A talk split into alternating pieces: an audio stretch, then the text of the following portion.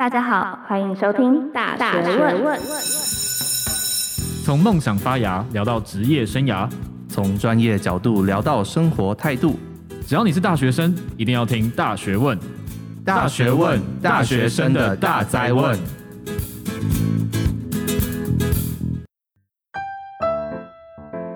嗨，大家好，欢迎回到大学问，大学生的大哉问。我是今天的主持人 Evan。好，听到这边的话，是不是大家很怀疑？哎，怎么没有熟悉的查理之音呢？没错，因为这天是新的一集。先预祝大家新年快乐！所以呢，我们今天除了要来开箱我们的大学问第二代成员之外，也希望透过回顾过去，还有展望未来的机会，带领我们的听众一起想想看，，A E，二零二一年应该要如何跟他告别，又好好的来迎接我们的二零二二年呢？那接下来我们就来欢迎企划部的 Iris，还有影音部的 Yui，以及行销部的 Grace。嗨，大家好。Hello，大家好。Hello。那首先我们想要先让大家了解一下，究竟大学问每个部门都在做什么事情呢？嗯，大家好，我是企划部的 Iris。那企划部的工作职责主要分成三大项，第一个是发赏月系列，然后第二个呢是邀约来宾，第三个呢是写访纲。那我可以直接举一个例子，就是以我们去年十二月所做的一个大学生的恋爱十二月企划为主。首先在最一开始的时候，我们会跟其他的制作人一起讨论出我们这个月应该是想要发想出什么样的月系列，然后呢去发想整个主要的架构啊，还有我们想。呃，让大学生知道的一些观念或是价值。那接着呢，我们就会以这一些主题编列一系列的邀约来宾名单，然后每一个人分配一个去做一个邀约性的动作。然后如果来宾呢，他们有意愿做回复的话，我们会继续深入针对这个来宾的背景啊，还有我们希望探讨的话题，去专门拟一份专业的访纲给这位来宾。最后呢，我们会跟着主持人还有来宾一起进入录音室做录音，这个是我们企划部的制作人所需要负责的工作。Hello，大家好，我是来自影音部的 Yui。我的工作呢，其实呃，进入大学问之后呢，第一个就是制作片头。那如果有长期关注大学问的听众们呢，可以听到大概是从八十一集的时候，我们就换一个新的片头，那就是影音部制作的。一般我们剪辑节目的流程呢，通常是收到音档之后啊，会先做一个大致的初剪。那初剪完之后就配上音乐跟音效，那有时候呢，会有遇到一些比较有趣，但是碍于节目的时长没有办法放进节目里面的，我们会把它剪成花絮放在节目的最尾端，所以大家有时候会听到一些比较有趣的一些互动，都是我们制作产出的。那最近也有一些影片的剪辑也是由影音部负责的。那行销部又主要在做什么事情呢？Hello，大家好，我是行销部的 Grace。那我们行销部主要会做两件事情，一个是管理大学问的 Instagram 账号，那另外一个则是制作平常的贴文。那管理 IG 账号的部分呢，我们会负责回复粉丝的讯息，然后还有帮企划部跟影音部来发宣传节目的限时动态。然后在制作贴文的部分，我们每个月都会发六篇贴文，那我们会每一周的开会当中来决定。这个月的贴文主题要是什么？那贴文的内容的话，我们会介绍一些好用的工具啊，或者是一些知识，然后让大学生们更改善自己的生活，然后知道自己的生活当中有哪一些可以运用的小工具或者是小方法。那你有目前做到现在最喜欢的一篇贴文吗？有哎、欸，我最喜欢的一篇贴文是。他赞数非常高的一篇贴文。哎呦哎呦，不分享不行，赶快来敲碗一下小编，来看看到底怎么做到的呢？大家如果之前就有在关注大学问的 IG 的话，那应该会知道我们有出过一篇 Notion 的模板。哦，然后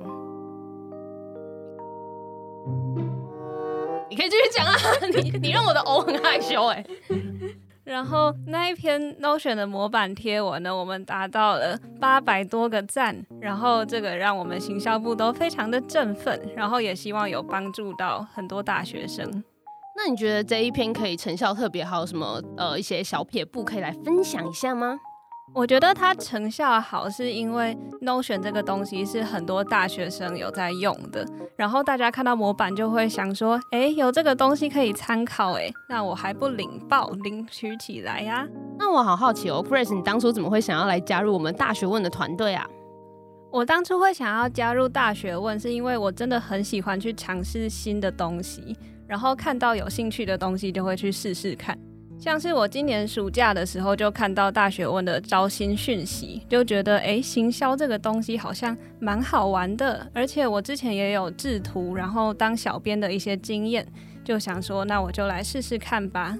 那这个也是我在大学的一个目标，就是希望自己可以一直不断的尝试，然后去探索不同的可能。那你目前有没有什么想要尝试但还没有成功做到的一些目标呢？哦，讲到这一个，我目前其实有想要去当一个活动的企划部的组员。我想要尝试的这个活动是台大里面的有关于艺术的一个活动。那我平常也是有在接触一些音乐方面的乐器，像是钢琴等等的，所以我就觉得，哎，这个跟艺文有关，然后又是我没有碰过的东西，所以我就去尝试去报名了。但是目前结果是还没有公布。所以是说，你之后有可能会在台上表演就对了。那个活动主要是策展啦，哦，策展，所以是那个台大艺术季的活动吗？嗯，对。好，我原本想说，如果你有机会要上台表演的话，我就会 cue 你说，哎，我们有一天可以在 IG 可以先抢先看看喽。好，那除了这个目标之外，那我也很好奇，大二的 Grace 的目标是想说想要不断的尝试。那我们来问问看，目前已经是大三的 Yui 有没有什么对于大学阶段的目标呢？听到 Grace 已经是就是大二了，然后知道自己是大三，就顿时觉得自己好像有点老。等一下，等一下，你讲到这个话，你要我一个硕士班老人怎么办？就是越资深的人会更有韵味嘛，但是。好，我们回归正题，就是好，calm down。嗯，作为一个大三的学生呢，大家也知道，就是在一个非常重要的人生交叉口，因为大概大四的时候，大家都已经要决定自己之后要往什么方向了。那大三呢，就是你还可以很快活的过完的最后一年。那我在大学之中呢，我觉得很重要是说，要知道自己是喜欢什么东西。而且，就算你没有，嗯、呃，你不太知道自己喜欢什么，也要知道自己是讨厌什么东西的。那很重要是说，在找到这个喜欢的东西之后，能够利用它来获取你的一技之长，然后好好去经营。因为我是台艺大的广电系嘛，那我在大学中就接触了很多必要的、很多不同传播领域的制作。那在过程中就发现，比起影像方面，声音好像更是我比较喜欢的部分。那也就是这个原因，我会想要进到大学问来学习，算是有点来偷师偷技能的那种概念啦。那也希望之后就是可以建立起跟大学问一样的自己的自媒体品牌。哦，那我们就敬请期待喽。你有想过你想要做哪方面的内容吗？嗯嗯，就声音上来说，其实我觉得 Podcast 是一个非常好。呃，去发挥的一个产业，那现在也有很多人在这个产业当中很活跃的，呃，去进行他们的自己的事业嘛。就像是我们的创办人查理吗？对，查理就是一个呃，有点不务正业的一个，然后非常多。此时此刻，其实查理正在我们背后，然后整个尬笑一波。Hello，查理。嗯、其实在我自己的规划之中，是很想要做比较类似译文产业的推广，或者是一些历史方面的。这样子说来，我们大学问其实是一个充满译文气息的一个团队。你看，刚刚 Grace 也想要译文一波，然后现在 U 也想要译文一波。那我可能没有的话，是不是马上就应该走？哎、欸，那个大四大四的 Iris，请问你有译文一波吗？是没有啦，我比较实际面一点，因为毕竟都大四了。哦，是哦。那如果你不译文的话，你的目标是想要设定在什么？我没有要考研究所的打算，所以可能就是我的目标就是希望可以找到未来的一个职涯的方向啊，还有对哪一个产业是有兴趣的。因为这个目标，所以我透过去，比如说参加校外的活动，或是打工实习，就是实际去接触一些企业面，了解我自己到底适不适合，或是喜不喜欢这样子的职位啊，或者是这样子的产业。嗯，比如说的话，我之前有参加过，就是 STP 种子人才计划。我也有，我也有。那当时我蛮幸运，其实我是在台泥组。推广打卡。你们有听过吗？就是打卡，它是一个呃，哦，我知道，是不是在花莲？就是在苏澳，类似像文创园区，就有点像。然后它其实，在那边会有讲说台泥的一些企业理念啊，跟他们怎么制造水泥的。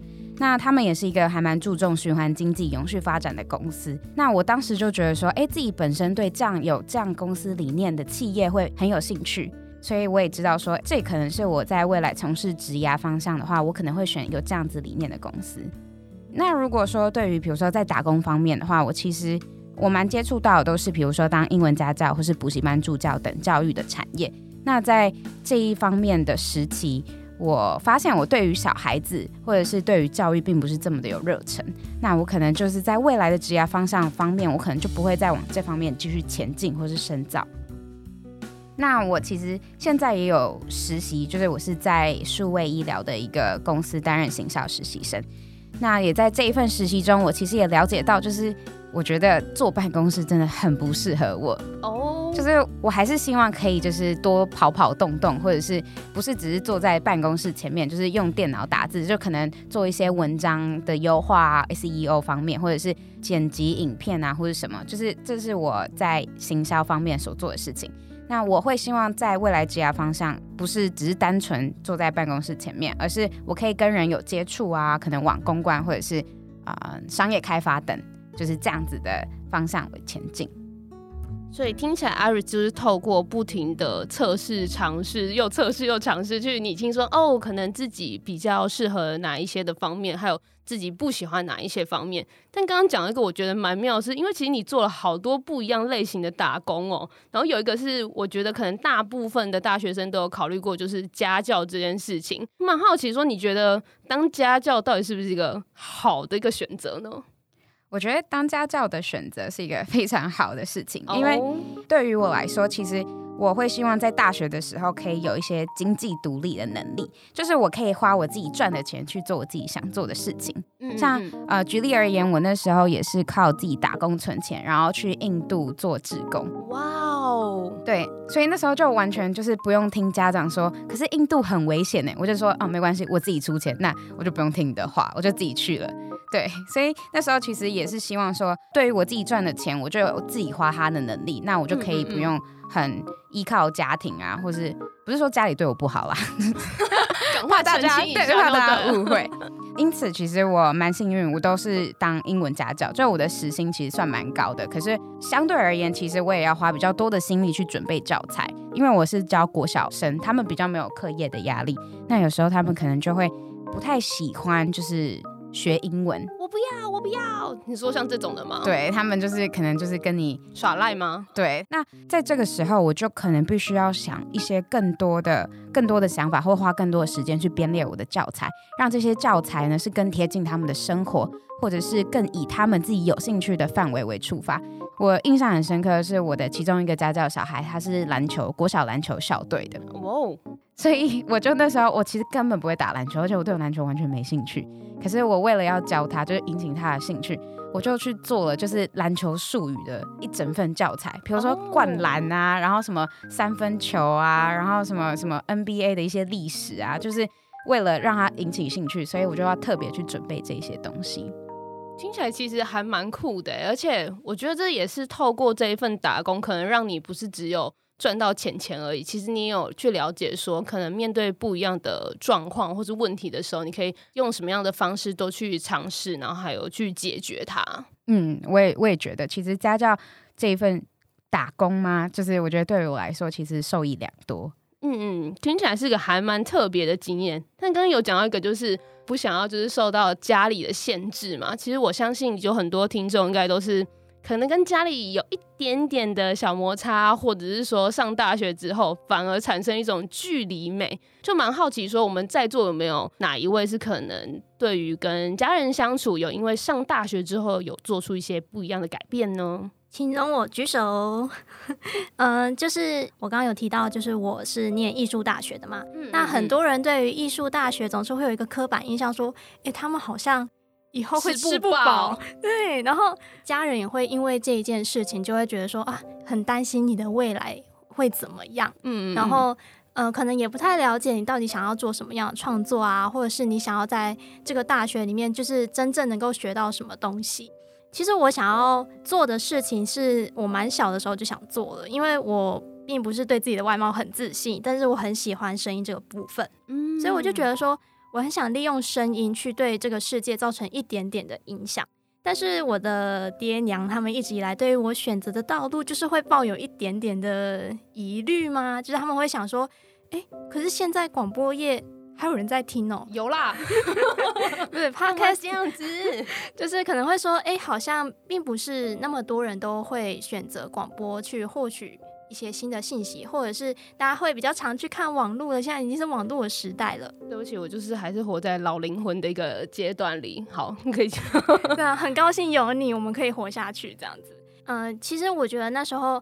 我做了一个很重要的决定，就是来到我现在这个大学。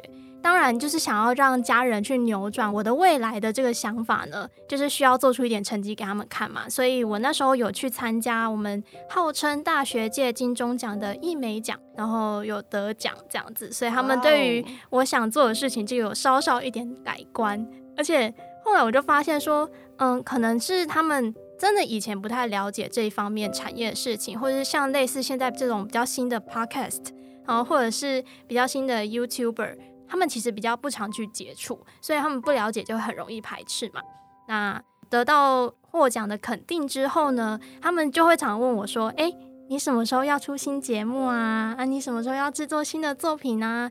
嗯，爸爸妈妈一定会支持啊，嗯，然后还会公放给大家听这一类的。”我觉得听起来是一个蛮好的转变诶，而且其实刚刚有讲到，跟我们前几集有在时隐时隐里面有提到，其实很多时候爸妈他们也不是说想要阻止你去做什么，但是出于这种关心，然后就会担心说啊，自己小孩会不会之后过得比较辛苦啊，或者是说他们想象中的世界跟真实的社会可能其实是不一样的，可能比较念艺术相关的，我想比较多人会遇到相关的问题。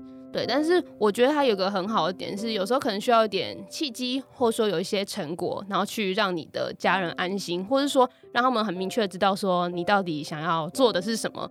就可能每一次都是往前一点点、一点点，但是我觉得这个关系是有机会可以越来越融洽跟越来越进步的。然后讲到刚刚讲说，就是家里给的一些压力嘛，那我们隔壁就坐了一位是台大学生，想必这个家里的压力可能也是蛮大，或是有一些课业压力。虽然说可能 Grace 现在只是大二的学生，但蛮好奇说，那你的大学你有没有什么目前为止一些比较特殊，或是你觉得比较庆幸的一些事情呢？哦，其实刚才讲到家里的压力跟课业压力，我是觉得还好啦。哎哎，反而反而还好，反而还好。但是呢，我在大一的时候有一个比较特别的经历，就是我在那个时候心理状态其实没有到很好，像是在上课的时候，我会突然觉得蛮无力，嗯、然后有一点忧郁的感觉，所以在课业跟社交上面都没有到很适应。是有一点类似像自律神经失调的，嗯，对，就是自律神经失调的范围。那那时候你就是观察到可能自己有一些状况比较不好的时候，你有呃尝试怎么样去做调整吗？或是怎么样可以让我们看到现在这么可爱的？我在那个时候发现自己有这样的状况之后，我就去找了蛮多我的朋友聊天，就是一样是同个高中，然后现在也是在台大的朋友。就会可能晚上出来聊聊天啊之类的，想说，哎，我这样子的状况，然后我想要知道我的朋友有没有什么建议可以给我，然后让我好好的回到正轨，然后赶快跟大家一样去享受开开心心的大学生活。所以是不是因为觉得高中的时候想象中的大学生活跟实际上的会有一些落差？我那个时候觉得，确实在我的认知里面有一点落差。就是以前可能会觉得大学会比较轻松，可是其实上大学之后发现，我们要上的课其实课的数量变少，可是就是深度跟广度都是更深更广这样子。所以，其实你觉得最主要的落差是在课业方面吗？因为我以为上大学之后最不同的是那个跟同学相处的模式。哎，我其实觉得跟人相处就是秉持着自己的想法去相处就好了，所以好像也不会特别想说，哦，我一定要在大学好好的去社交啊之类的，因为我会觉得那个其实只是自然发生的事情，然后不会去刻意经营这件事，反倒是课业这个方面，因为真的是要蛮多的心思。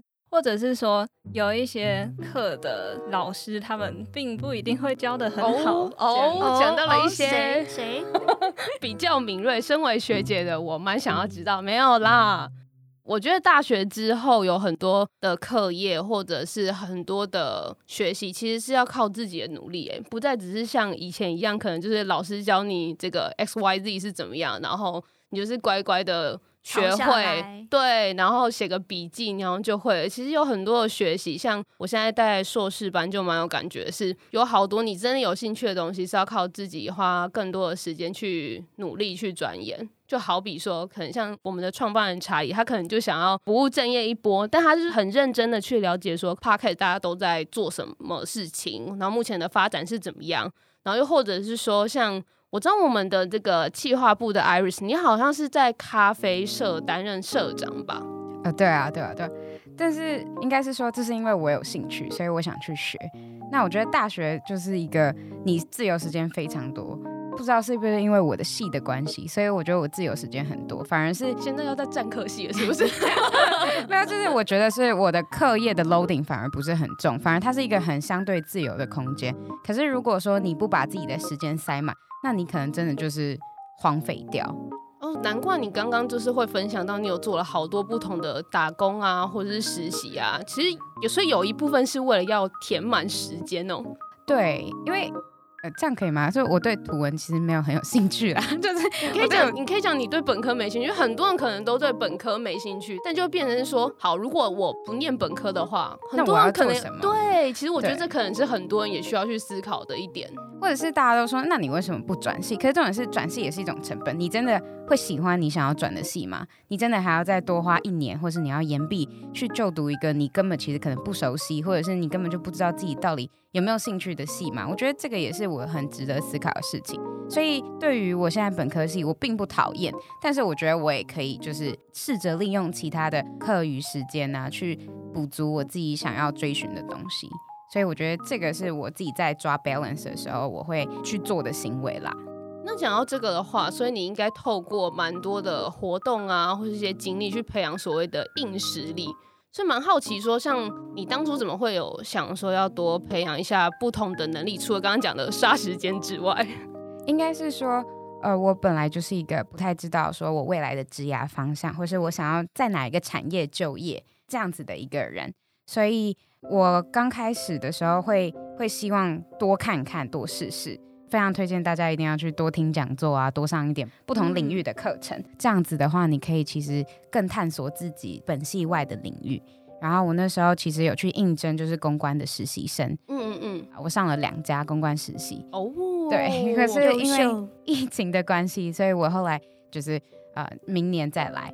那后来我就想说，哎，公关这方面我好像可以试，那我是不是也可以去试试看他的？好朋友、邻居就是行销领域哦，对，原来是这样子，所以我那时候就去看了一些，比如说行销实习生需要具备的技能啊，还有条件。我发现他们都蛮要求需要会使用剪辑软体啊，或是 AI 制图。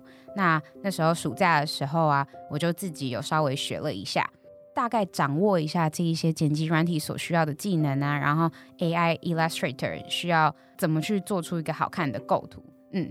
然后后来呢，我也蛮幸运的，就有应征上就是新销的实习。那也是因为我会这一些基础的东西，那他们才会考虑说，哎，那你进来，你不会很精熟没有关系，可是至少你有去试过。嗯嗯。所以其实说来，我觉得契机好像是慢慢慢慢堆叠而来的。有时候可能就是，就是很多人都会讲说什么机会是留给准备好的人，其实真的好像是这样子。我觉得契机也就是。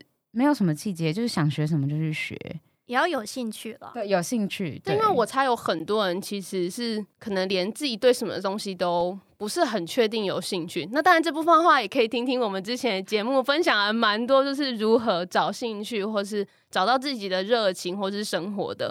那我还蛮好奇的，除了就是培养硬实力之外二零二一年还有谁有做过什么样不一样的新尝试，或者是说可能是在价值观或是想法上有做一些调整吗？那我要把我刚才的故事继续讲完哦，请说。对，就是我说大一那个时候可能状态没有很好嘛，嗯，那我也找了朋友聊天，可是其实我并没有达成那个赶快回到正轨的状态，所以我就觉得一直逼自己去读书社交的话，好像其实只是把你那个心理状态不太好这个问题掩盖过去。所以我就想说，那是不是应该给自己一些时间去想想这些问题呢？就是真正去正视，说自己到底是哪一个地方不舒服，或是那个坎是出现在哪里，是不是？嗯、呃，对。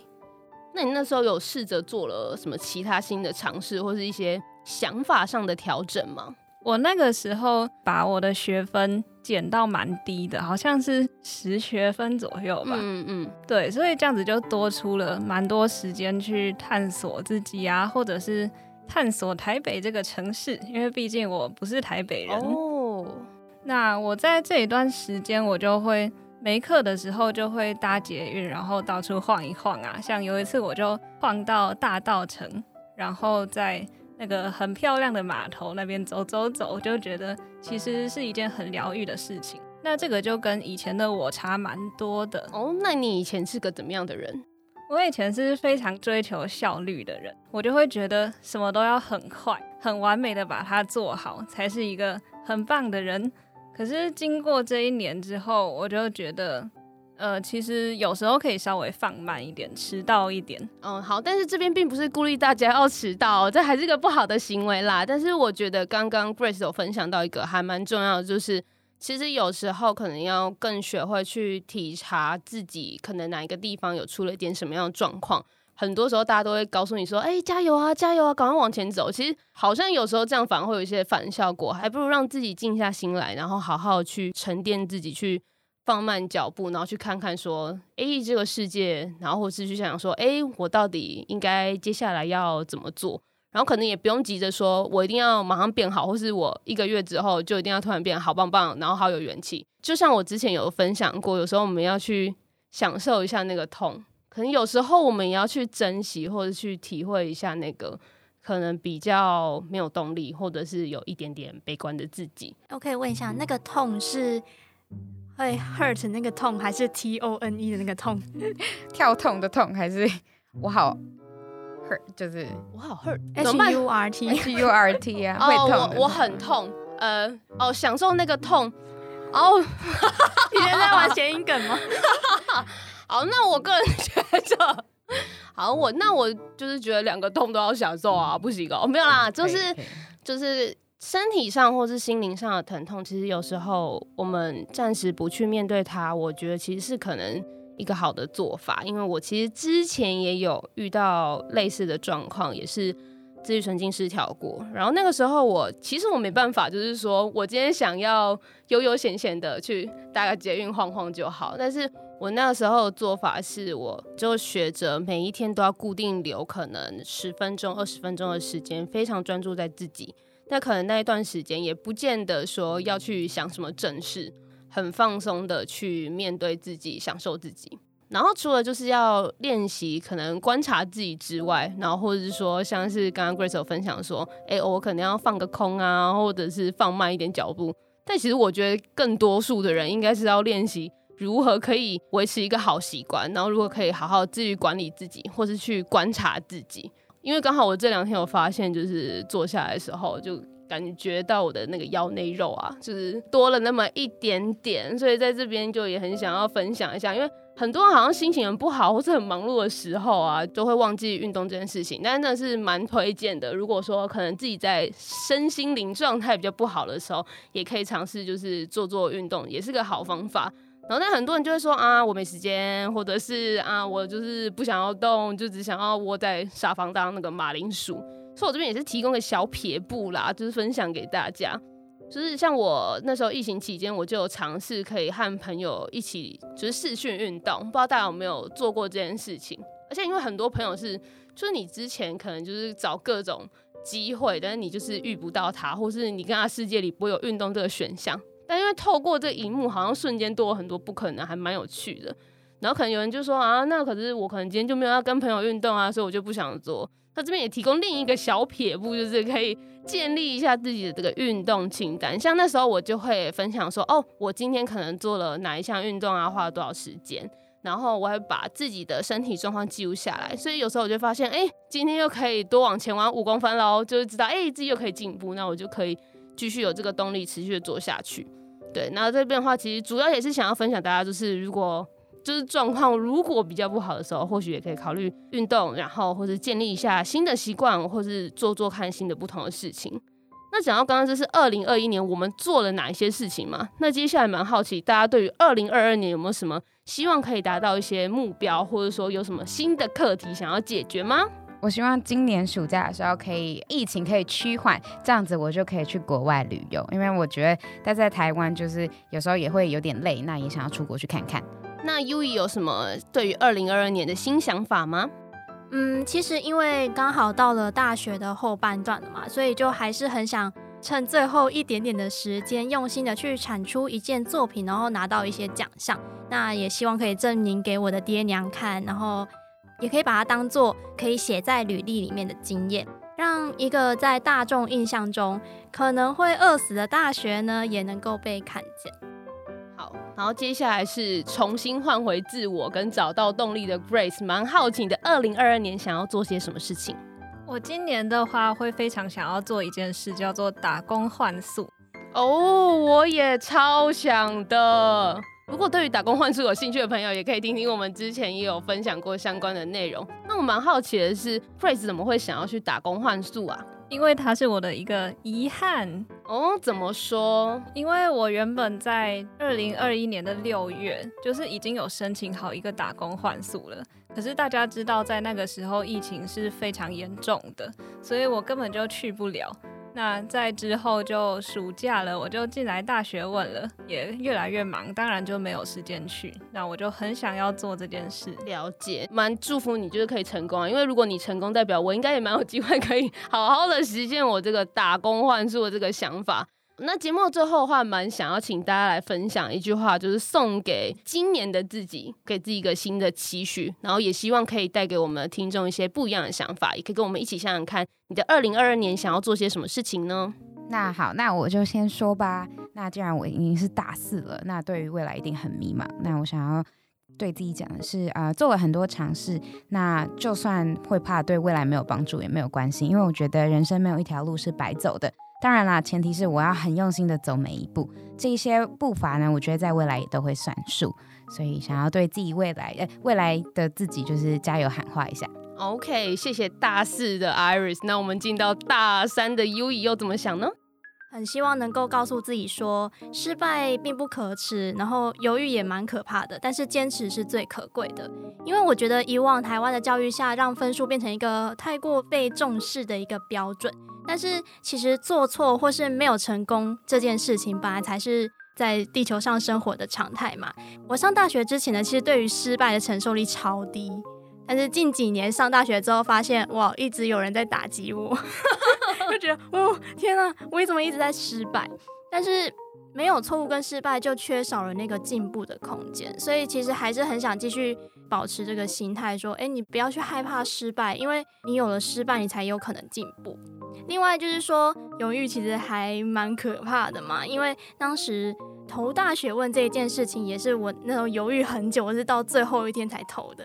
然后剪了这么多集大学问，大概有八成的节目都会说，哎，想做就不要犹豫啊，你是大学生呢，就是趁现在就赶快出发啊，或者是赶快去做你想做的事情。嗯，因为真的就是。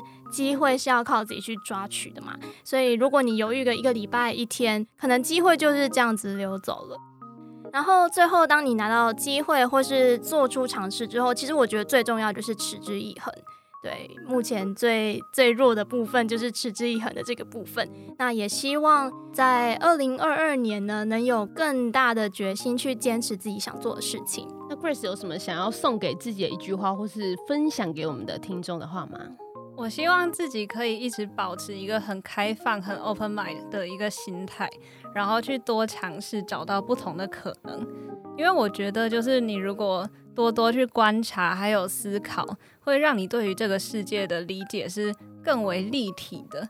那这样子，你也更能够去了解跟你不一样的人事物，然后对他们更加的接纳。那同时，你在了解这些不同的人事物的时候，你就可以学会从不同的角度来了解问题、解决问题。那当然还有最重要的就是面对自己还有别人，这可以让你变得更加的敏锐，然后可以比较温和、不那么尖锐的存在。哇哦，我还蛮喜欢你最后那一句，就是温和又不尖锐。那其实跟我想要分享的概念也有点像。那其实我想要在这边送自己也分享给大家，就是。魏如萱在陪伴你这一首歌里面有一段我非常非常喜欢的歌词，那他讲到的是做自己的太阳，你就能当别人的光。亲爱的，我希望你能找回单纯的勇敢。这个部分也是给可能你现在已经是高年级，或者是可能已经要准备要毕业的一些学生。那因为像我也是要准备重回职场，然后其实。不管是在学业上、生活上，或者是在感情方面，其实我花了蛮多时间，努力的去跨过那个心中的坎，就是好像在模模糊糊的当中。去找寻那一个好像有一点知道要做什么，但又不是很确定的那个生活样态。但是我还是很希望，不管是我或者是喜欢大学问的粉丝们，大家都可以更勇敢的去知道自己是谁，然后去多多的感受生活，可以很诚实的对待自己。然后同时，也希望大家可以在新的这一年。更懂得珍惜身边的人的好，然后希望大家不会是过分的渴望要靠别人才能感受到快乐或者是幸福，一起努力，试着先照亮自己，然后再温暖别人。然后节目的最后就是，不知道大家今天听完之后有没有对于大学问的团队有比较多一点点的认识，或者是说也希望透过今天这一集可以让大家一起想想看，你的二零二零年是怎么样的生活，以及你希望你的二零二二年、你的今年想要怎么度过呢？那大家有什么想法的话，也可以点选我们下方的资讯栏，或者是到大学问的 IG 跟我们一起分享哦。那今天就到这边啦，大家拜拜，拜拜，拜拜。喜欢我们今天的节目内容吗？后面还有花絮哦，听完再离开吧，拜拜。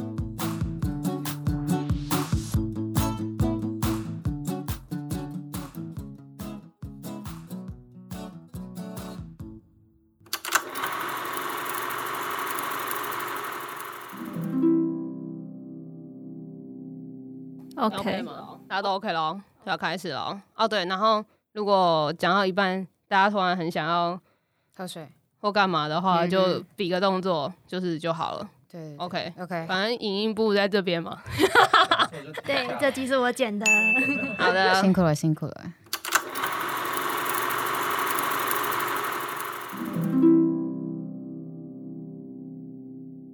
嗯，就是会有一点。怎么了？怎么了？没事，我想一下怎么回答。可是那个时候刚上大学也会。对不起，对不起。你可以先喝，然后你可以先想，赶快喝。因为我跟你说，刚刚那题很开放啊。如果他回答不出来，你们两个会回答，你们不用置身事外。你们也有曾经是大一过啊，不要在那边，好不好？我以为是就是 specific one by one，就是也可以不用啊。如果你有，你觉得有觉得，你也可以说有啊。你大一的时候，你可能也有觉得怎样啊？我是怕它很难剪，因为有时候声声轨重叠的时候，你有时候你们就不要同时讲，是不是就还好？嗯，我发现我中气真好十足，我到这边还是有超过十五哎，好扯。你要不要喝一下水？因为我其实发现你口水也蛮多的。好哦，可以帮我拉一下。不是，这不是，这不是责备，OK？这明明就是因为你要修啊。哎，真的很难。但是，而且你们不要那么，你们不要那么严肃，好不好？所以我就啊，天啊！我那时候就想说，维亚要怎么去剪这个？维亚怎么样去许愿池？这个，这个真的是没有。我跟你们说，你们不要那么紧张，跟那么严肃，好不好？我很试着一直在三八三八，你们都一直给我很严肃。Come on，聊天嘛。啊，对啊，就是个聊聊啊。好，OK。哎、欸，那我要我要随性一点。你可以随性一点，那你我先说，你音量你音量不能越来越小，你会一直飞了。我你已经是紧绷了，我没办法再往上推了。真的假的？真的。好，这样可以吗？好，有点太小，这样子，这样子，这样子，这样子才差不多。